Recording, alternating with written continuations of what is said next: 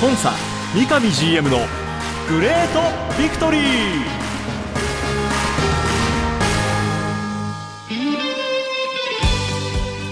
北海道とともに世界へ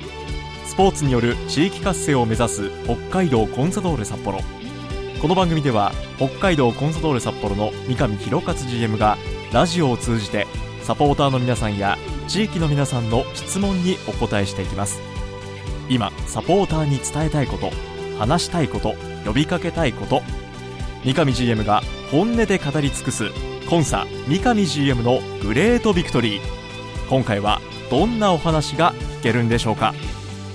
幸せを作るお菓子石屋製菓の提供でお送りします。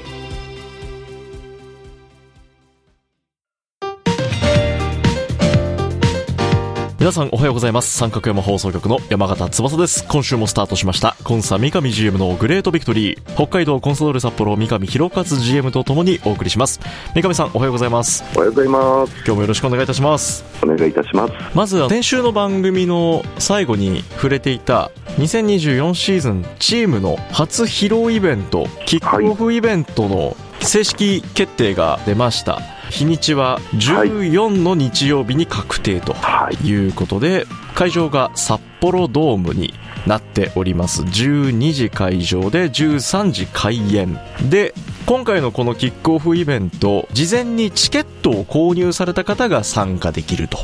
はい。はい、いうことでちょうどこの放送の週末ですね。12月の23日土曜日午前10時が先行販売。これはファンクラブクラブコンサドーレに会員になっている方が、えー先行で購入することができて翌日の12月24日日曜日午前10時が一般販売ということになっております。はい。つまり来年2024年のこの1月14日には今年戦う布陣が固まってくるということになりますね。まあその他あの支えていただけるパートナーの方であったりはい。またはね来季戦っていく上で、えー着ていくユニフォームであったり、うん。きっとその中にはね、えー新入団の選手も当然いるわけですから、はい。そういった方々をね知っていただく機会そういったことで、えーしっかりとね皆さんとお紹介していきながら逆に皆さんのねお声を例年いただいてはい。来季もそこの部分でもらった中でまたそこからチームとしては長期のキャンプに入っていきますのでその前にねエネルギーをしっかりといただいた中でねいい時間を過ごせればなっていうふうに思ってます。サポーターの皆さんもこの日をもう心待ちに今過ごしていますんで。はい、はい、いいね、このシーズンの開幕、キックオフを切れる、そんなイベントに、ぜひ皆さんもご参加ください。お願いいたしますさて、このキックオフイベントまでの期間というのは、と1ヶ月切りましたけども、まだね、期間が残されております。で、その間、クラブでは、2024シーズンの戦う、まさにね、その編成も動いてらっしゃると思うんですが、その中で、先週発表になった公式リリースから、現在 J2 のファジアーノ岡山へ期限付き移籍されているミッドフィルダー、井川空選手が来季からは完全移籍でファジアーノ岡山へ移籍するというリリースが発表になりました。今年空の方はね岡山さんの方にチャンスをもらっていたさせてもらって、え。まあ、実はその後も今年もちょっと怪我なんかがあってですね思うようにこう岡山の方に力を出せれなかったっていうところを本人すごいあの気持ちとして持っている中だったんですけどもええ。その中でも彼自身のそのおポテンシャル、うんそういったものをおトレーニングだとか、えはい。まあ、やれてた期間の中で、えー岡山さんの方はすごく評価していただいてですねはい。来季のお新力新戦力としてうんえー岡山としてはぜひ迎え入れたいんだというようなお話もいただき本人とも話した中でね、はい。えー最終的にこのタイミングで完全移籍していくっていうことが一番お互いにとっていいのかなっていうことで空自身からもねここまで評価していただいてるんで我々のユニフォームに着れるように頑張ることを含めてはい。から完全移籍ということで話がありました、えー本当うちのアカデミーの時から見ていましたし、はい。うちのアカデミーを巣立って大学に行った時もね、えええ4年間あの常にこう見させてもらっていた選手うだったのでそういった意味ではね思うようにそのおうちでのおパフォーマンスっていうのもなかなかできませんでしたけども、はい。まだまだね、えーそのおチャンスっていうのはありますし、うんうん。本人もやっぱりプロに入ってからどうしてもこう怪我が多いっていうこうシーズンをね1日にいた時含め今年の岡山での期間も含めてですね、はい、そうだったのをまずそこをね1年間戦えるんだっていうところをこう見したいっていうふうに本人も強く思っているので、はい、そういった意味で言うとよりそういうチャンスがあるチームの方がいいのかなっていうことも含めてね、はい、えー、今回こういう決断したんで本当に頑張ってほしいと思いますし、はい、変わらずね、えー、見ていきたいなというふうに思ってます。井川選手のリリースコメントにも自分のプレーや結果でこれからこのクラブに恩返しできたらと思いますというコメントもあります。これからまた一人北海道の看板を背負ってまたパジャーの岡山での活躍を応援をしていきたいと思います、はい、そして加入の知らせも入ってきました。J2 い。わき FC よりディフェンダー家泉レイ選手が完全移籍加入が発表になりました。はい。まずクラブの狙いとしてはねえー、やはりその今季こう戦っていく中で、えー、3バックのバックアップ含め底上げ、はい、そういうのはすごく重要だなっていうことが1点まずありましたと、はい、えー、2点目としてはやはりその守りきるっていうところの中で、まあ、この番組でも何回かお話をさせてもらっている中にちょっとマイナーチェンジをした戦術を入れていっている中で、はい、実はああいうような前で少し強さを持った中でも裏のスペースを守れるっていうその能力っていうのがもう一つもう1枚必要だなっていうふうにこう思っている中で、ええ、このイエイズミっていうのは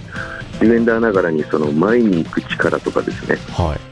そういったものっていうのはすごく能力の高い選手だなっていうのを今年1年間、まあ、J2 なんかを見させてもらう中で、えー、数多くいる J2 の選手の中でもちょっとそういうことでは抜けてるんじゃないかなっていうような評価を、まあ、クラブとしてはさせてもらってですね。えーさらに、まあ、彼自身まだまだその若さもあって、えー、できてないこともまだあるんですよね、えー、逆にそこっていうのは僕らクラブ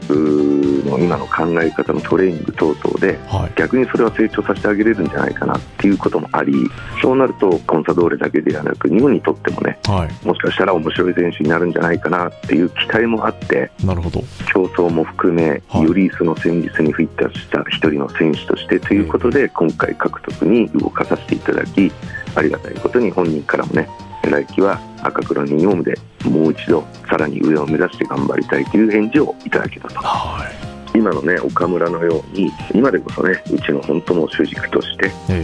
来季以降もねしっかりとやってもらえるような選手があ岡村はなってくれて、はい、次なるステップは彼もねやっぱりその代表だとか、そういったところの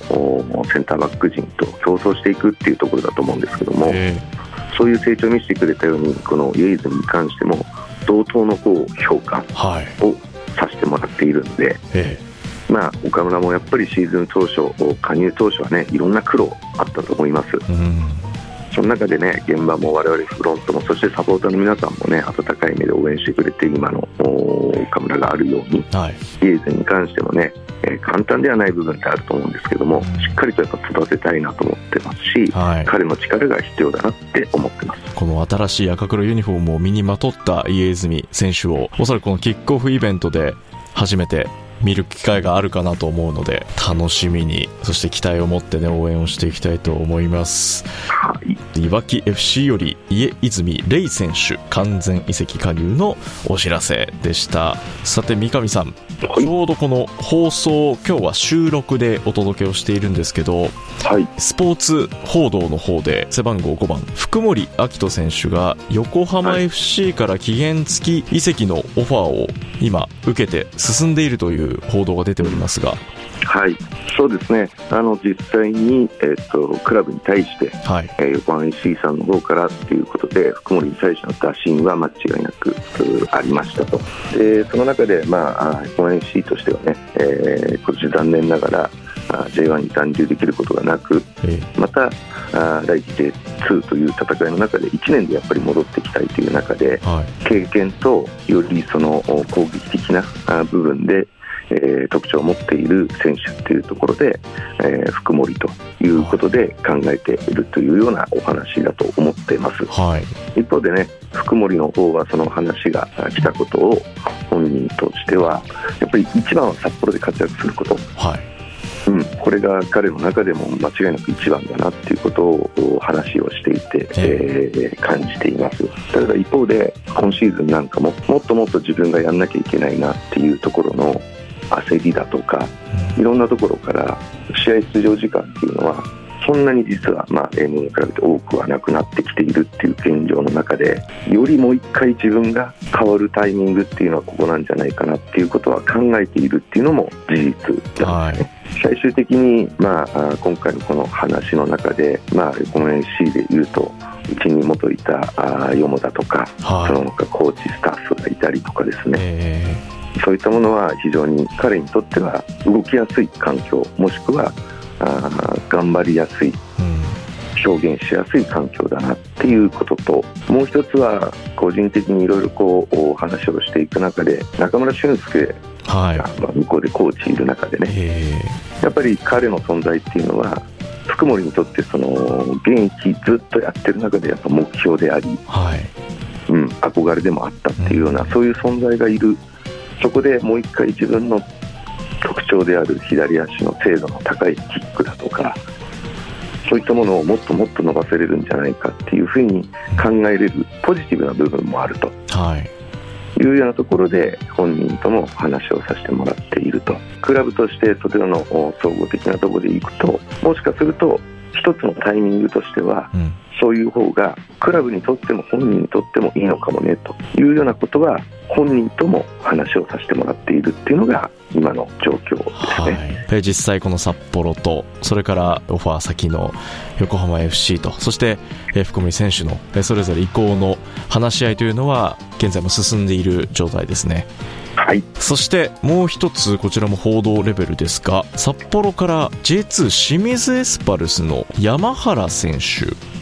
はい、獲得に乗り出していることが分かったというそんなニュアンスで今報道が出ておりますが。なるほどはい、はい、そうですね、えーと、彼に関しては、まあ、飯泉君、はい、同様にね、はい。えー、J2 というものをすごく今年も含めて、まあ、見させてもらっていて、えその中でうちのクラブにフィットするえー、選手ってこういう選手だななんていうことはリストアップさせてもらってますと、はい、そういった中で、まあ、今、名前の出たあ山原選手なんかは、はい、僕らにとってはあのすごく興味深く、とう。とうな数の試合を、はい直接間接含めて、まあ、見させてもらって興味深くずっと追いかけさせてもらった選手の一人だということは間違いないですね。はい、はい、そういった中で、まあ、来季もね、はい、えー、我々の考えるサッカーまたはそこにプラスアルファで迎え入れたいというポジションとあとは合うか合わないかっていうことを含めて、ね、えー、最終的に検討していきたいなっていうふうに思っている。ただ本当に我々にとっては興味深い選手だなということは間違いないですね。以前からこの番組でもあったこのクラブの強化の中のリストアップ選手の中に入っている一人ということは間違いないですね。そうですね。はい。前回の番組でも、やはりサイドの選手に来季は手こ入れをしていきたいというね、三上さんもお話があった中で、まあ、今回ね、この報道を見たときに、少し、おっと思ったサポーターもきっと多くいらっしゃったと思うので、はい、はいまあ、この辺まだまだ、えー、未確定な情報というのはこの、ね、番組の放送時点では断言できるものは少ないかもしれませんが今現在もまさにこの遺跡事情というのは常に動いている中で少しあの報道レベルのところからねピックアップして三上さんに直接お答えいただきました。ありがとうございます。とんでもないです。もう一つ今回の放送で触れなくてはいけない大きな決定事項が J リーグの方から発表がありました。はいえー、2026シーズンからのシーズン以降が決定したという発表が出ました。はい、改めて三上さん、この一連の経緯から今回の決定に至ったところまで含めて、はい、えー、サポーターの皆さんにお伝えいただけますでしょうか？はい、そうですね。ご存知のようにね、まあ、やはりそのサッカー界っていうことを考えたときには、このシーズン以降っていうのは、すごく重要な選手の強化さらなるパフォーマンスの向上につながり結果 J リーグがアジアでナンバーワンになる世界のリーグに負けないようになっていくっていうことのプロセスの中では非常にこのシーズン以降っていうのは、うん、重要ではないかっていうところからスタートしたわけですね。はいで実際に、まあ、ACL と言われるこのアジアの大会日本からも毎年3チーム4チーム出てますけども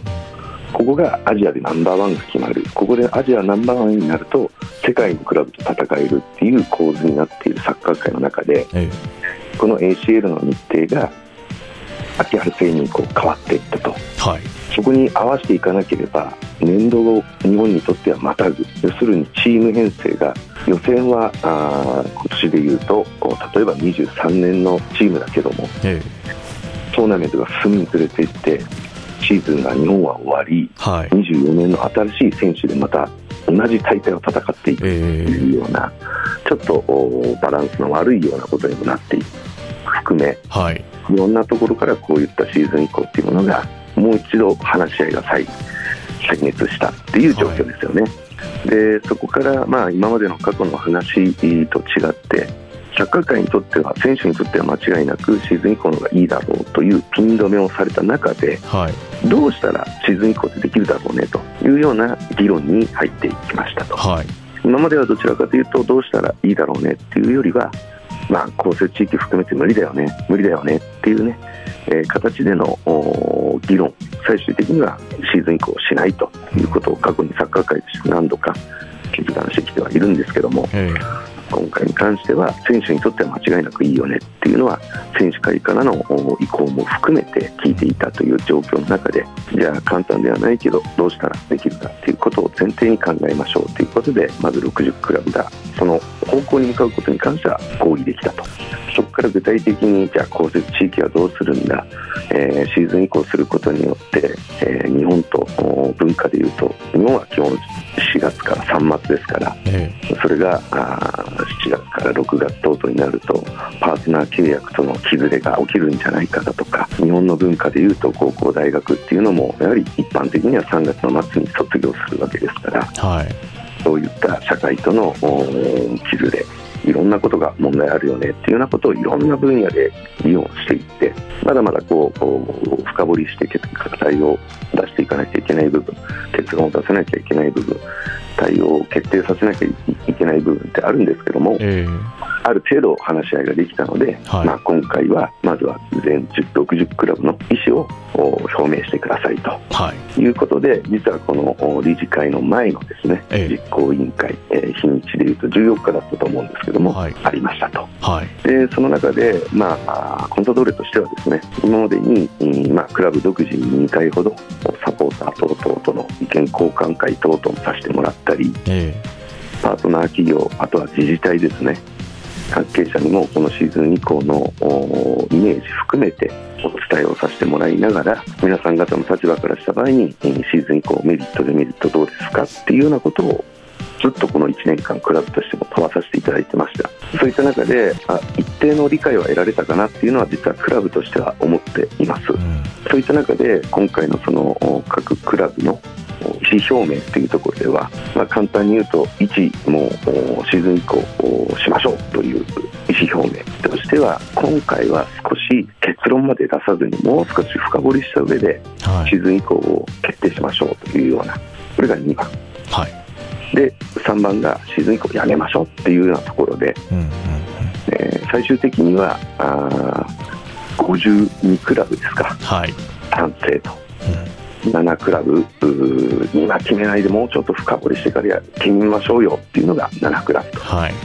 で反対っていうのが1クラブと、はい、いうような52対7対1みたいな、まあ、結果になりましたと。はいで我々コンタドーレとしては実は2番で入れさせてもらったんですね、基本的にはあの我々クラブも今まで意思表明させてもらっているように、えー、サッカー界にとってももう一つは日本の文化っていうところを考えても具体的には交通地域含めてね冬期間でもスポーツを見るするその機会創出っていう部分になると非常に大きいなと思ってますので、はい、それがシーズン以降っていうものを契機にこれをチャンスと捉えそういう文化がなっていけば本当にいいなっていう考えもあるので、えー、基本的には我々もシーズン以降っていうのは選手のために考えても賛成ですと、はい、ただやはり我々も降雪地域の一つとして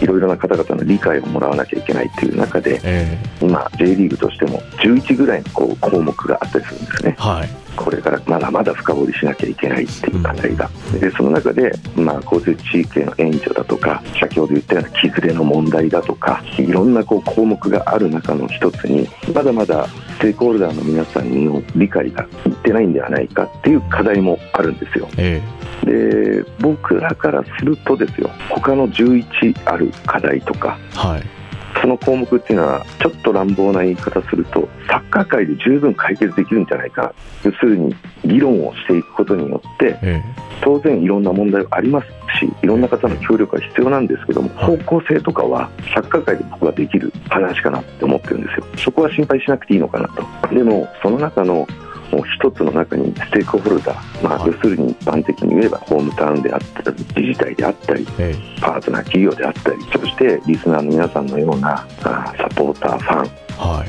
そういった方々のことを当然示している中で彼らが一定の理解を得てるんであれば僕は今回賛成に入れようと思ってたんですけどもはい。そこまで行ってないなっていうのがあったんですよね。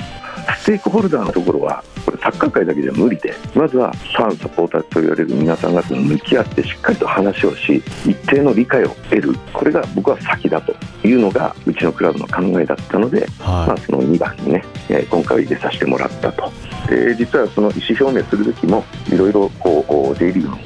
お全クラブの皆さんにもお話しさせてもらいましたけどもいはい。一点ね、えー僕自身もお確かにそういう側面もあると思ったのは J リーグ全体としてもまだまだファンの皆さんにね、えーその一定の理解が得られてる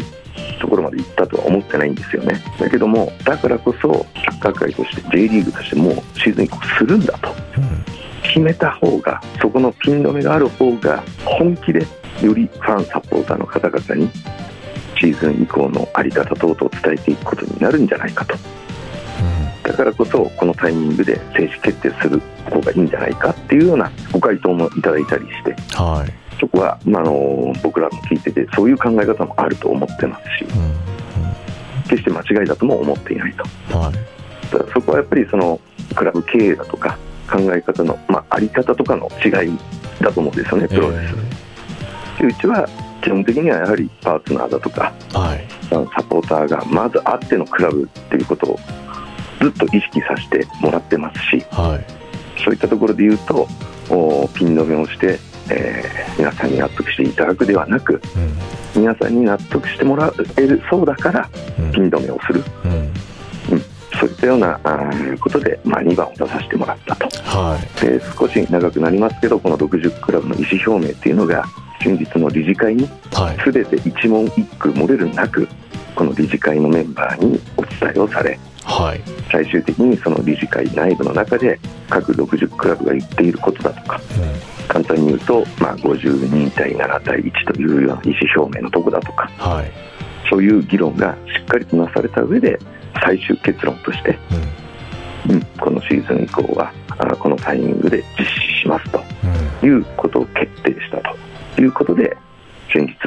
発表になったという状況ですね。はい、これから先シーズンを移行して世界のスタンダードに合わせていくっていうところまでまだまだ多くの実際解決しなければいけない課題だとかそこに関わっている人たちの気持ちっていうところももっと汲み取っていかなくてはいけないっていう思いで今お話を聞いていたんですけど。はい。そのあたりはい。そうですねその方がねあの物事ってやっぱり決まって困難があればあるほどえー一枚岩になってこうやっていけるそのありたい姿に向かって今回で言えばシーズン以降に向かってね本当に実現できるっていうのはそういったやっぱり力って大きいのかなっていうのは感じていますので、はい。まあ、その考え方の違いということで実はそこの、まあ、皆さんの理解というところで少しだけ深掘りした話をするとはい。実はコンサドーレだけ要するに2回ぐらいの説明会等々させてもらいました。え。その時にアンケートなんかも取らさせてもらってます。ーえ。その回答実はコンサドーレの今回その大賞で当時やった時の6割ぐらいからは賛成の票をもらってはいるんですよ。ーはい。残りの4割の方はいやいやいやもうどうやってこの札幌含めた北海道のこの雪の状態でやるのっていうようなえ。意思表明なんですけども、ーはい。まあ賛成です。いろいろ大変なことがありますけども賛成ですよ。もしくはもう流れがそんな感じなんで仕方がないですね、うん。少しでも困らないようにしてください。みたいな意見で言うだけで言うと6割なんですよね、うんうん一方で我々のクラブにいろんな方からまあ当然問い合わせをいただく中ではい。降雪地域ではないだろうと思われるサポーターからもえご意見をいただくことがあってえはい。逆にその方々っていうのはなんでシーズン以降をはい。条件付き賛成するんだと。当時我々は条件付き賛成ということを意思表明してましたのでましたね。はい。そういった中でなぜ条件付き賛成するんだと。はい。我々サポーターファンの目っていうものは一切考慮されてないのかっていう意見がかなり多数クラブに寄せられてましてえそういったことを考えると本当コアな一部の方々は6割ぐらい我々はね賛成の方もいるということも分かった中でえはい。全体日本全国いろんなクラブのファンサポーター当然コンサドーレのファンサポーター等々も含めたら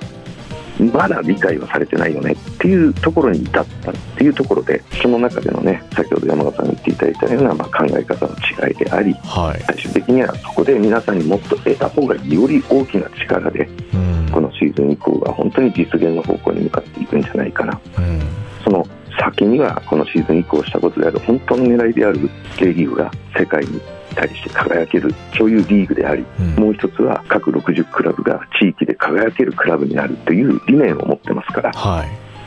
その達成にも近づくんじゃないかなっていうふうに思ったというところでの考えですね。なるほど。まあ、クラブとしても皆さんのお声を引き続き拾いながらですけども J リーグの一員として、まあ、正式にこのシーズン以降決まったわけです。そこに対してはどうしたらあの本当にできるか、まあ、僕らの課題として挙げている。特にそのステークホルダーへの説明理解。はい。これに本当に向き合ってくれっていうことをうん。お言っていきながらね、まあ、協力をし、えーいい形にしていきたいっていうふうにクラブとしても思ってます。確定しているものがこのシーズン以降を決定したというところでここから具体的な中身についてはまたこの番組を通してもね皆さんサポーターリスナーの皆さんと一緒にこういうところはどうなるのっていうねおそらくサポーター側からの意見だったり質問も来ると思うのではい、はいその辺も取り上げながら、えー進めていければなというふうに思います。はい、三上さんこれ年内最後の放送なんですよ今日がそうなんですよね。ねえ1年あっという間で、あ本当にありがとうございました。ええ当たり前のところがあったと思うんですけども、いやいや山形さん、三角山の石谷製菓さん、パートナーの方ですね。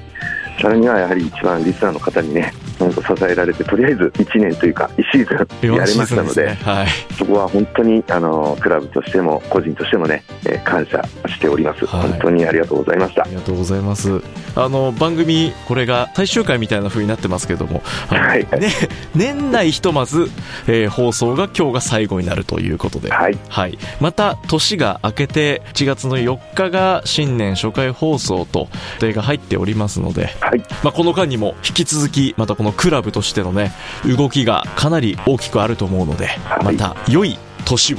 サポーターとして皆さんと共に迎えられることを楽しみに、今日はこの辺にしておきましょう。はい番組はコンサドーレ YouTube チャンネル、コンサドーレ TV 各種、ポッドキャストサービスでも配信中です。それでは今日はこの辺で、北海道コンサドーレ札幌の三上弘和と進行は三角山放送局山形翼でお送りしました。皆さん、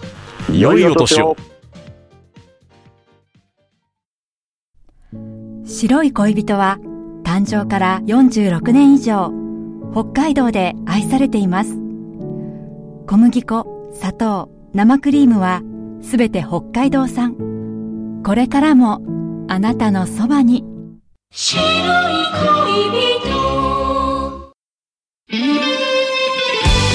番組では三上 GM 宛ての質問メッセージを募集していますメールアドレスはリクエストアットマーク三角山 .co.jpxqtwitter はハッシュタグコンサ GV までどうぞ。コンサ三上 GM のグレートビクトリー。次回もどうぞお楽しみに。